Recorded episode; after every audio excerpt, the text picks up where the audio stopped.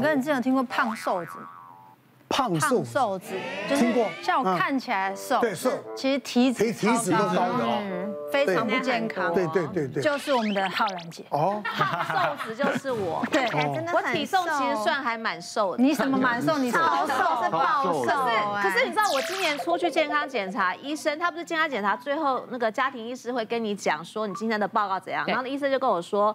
我坏的胆固醇非常多，好的胆固醇很少。嗯，而且他说我体脂非常高，医生就跟我说，他说你一定要小心，你不要认为你体重很轻，你很瘦，你就不会有事。他说，但是我看你这样的一个状况，他说你真的要让自己要把胆固醇坏的胆固醇要让它变少。我后来在想说，那应该是跟我吃的饮食习惯有关。嗯，我吃不多，但我们家从小到大就是重油重咸。哦，然后还有就是我四十岁过后很喜欢吃面包、啊蛋糕。嗯，我觉得到了一最个伤的过了四十岁到了一个年不纪之要后。看我，我没有，不喜欢吃蛋糕。 不是你，你不会想吃甜 的吗？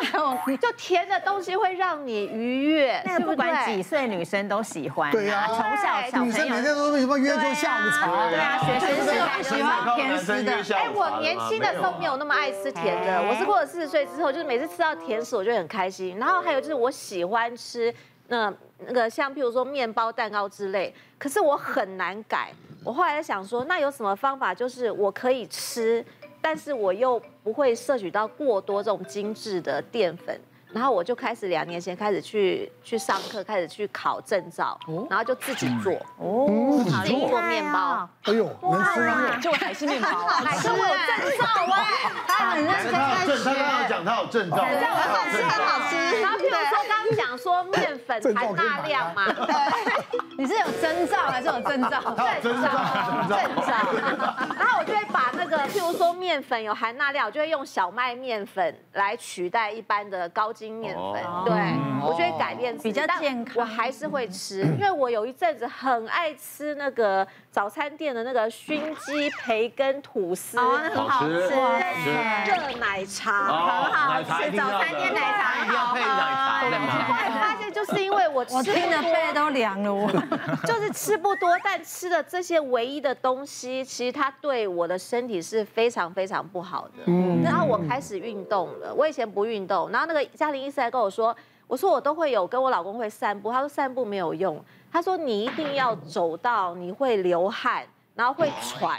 哦这还要医生讲吗？我靠因，为他没有运动习哦惯。对对就对，是很久没有喘的运哦，动，很久没有讲了。很久没有怎么怎么听起来很辛苦，听起来，听起来怪怪的。那要问王中平，为什么不让你喘？哪个他也不用不舒服，你觉得他有不舒服？十六年了还要传什么啊？因为我会认为只要走路散步就是运动嘛。嗯但他医生说，他说其实没有，他说你一定要会 喘，会会心跳变快，会流汗，脸会红。他说谈恋爱了，谈恋爱了，他哦啊形容的，你这些我们征都兆，听不下好去。像有一件事情很解决。二十六年了，怎么脸红？所以我才开始改变自己的运动习惯。那像一些精致白米，我就会现在开始会吃什么藜麦呀、跟糙米。谷米啊那我就希望我今年这样子加油，我明年再去检查，我希望我有进步。我跟大家分享一下一般的那个高血脂可能会对身体造成什么样的危害好了，因为其实大家都知道，我们一般吃比较高糖、高热量、高油的食物，我们的血中的坏的胆固醇啊、三酸甘油脂都会爬起来。大家也都知道说可能会造成像是心肌梗塞啊、中风啊。但其实血脂肪如果一直高下去，其实对身体还是会有一些比较危险的一些状况。我们有一个四十岁的一个男性病患哦，他当初是因为肚子痛。到急诊去就医，当时急诊就帮他检查，发现哦，他是胰脏发炎，哦，于是就收住院。那这个患者，我们一看到他的时候，其实他呼吸就已经很喘了，小便几乎都没有了，已经没有小便了。然后当时我看到他的时候，我知道时间不多，我必须要赶快帮他找到原因。然后我就因为我们在台湾胰脏炎最常见都是喝酒或是胆结石造成的，所以我当时就先问他说：“哎，你平常有没有在喝酒的习惯？”他说他不烟不酒。那当时在急诊也做个电脑断层，也没有看到胆结石的状况。那我就想说，哎、奇怪了，那他也说他饮食都很健康，那为什么会胰脏炎呢？帮他在现场抽个血，他抽出来的血不是红色的。他的血是黄色稠稠的，啊当然他这种我们一看就知道这是什么问题，这叫乳糜血。嗯，哦，乳糜血就是血中有非常大量哦的三酸甘油脂造成的这种血的颜色改变，就是血太油了。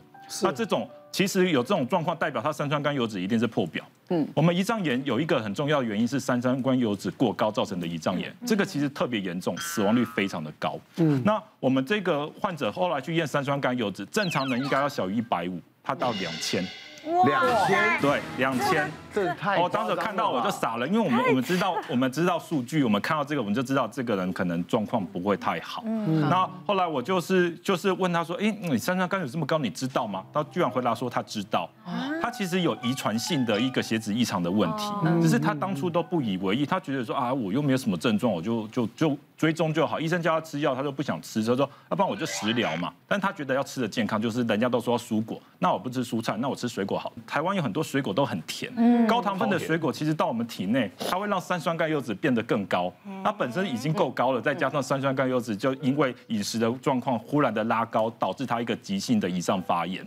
后来，因为我们及时找到原因，我们也很庆幸的用一些药物，还有用一些大量的一些点滴的治疗，及时的把它的发炎给扑灭。最后，病患还是可以顺利的出院。我常常在想一个一个问题哦，嗯，你要讲说台湾现在什么呃油啊，或咸啊，或甜啊，但如果比起日本，那大家都到日本过嘛，对，日本东西也是够咸吧？好咸你看他们拉面根本吃不下去啊。然后他们东西够不甜，够甜吧？嗯，对不对？然后晚上什么居酒屋油炸的，对，酒烤烤烤肉，喝啤酒，但为什么现在调查还讲说日本还是个长寿民族？我都不懂。对啊，为什么？我我觉得可能他做的还是老一辈的，我觉得他年轻一辈应应该不可能有这种数据的。我们再看还有什么状况啊？不是真的胖，你是水肿人啦。这一看就要水水水肿了。来，有的请举圈，没有的请举叉，三个水肿都来了。爱穿高跟鞋、翘脚，或是慢性食物过敏，常吃生冷食物。就我真的太容易水肿，然后我之前因为都会去做什么美体按摩什么的，然后每次去啊都会被美容师说，哇，你最近又吃重咸，然后昨天晚上是不是吃麻辣锅，不然怎么会肿成这样？嗯可是我明明没有。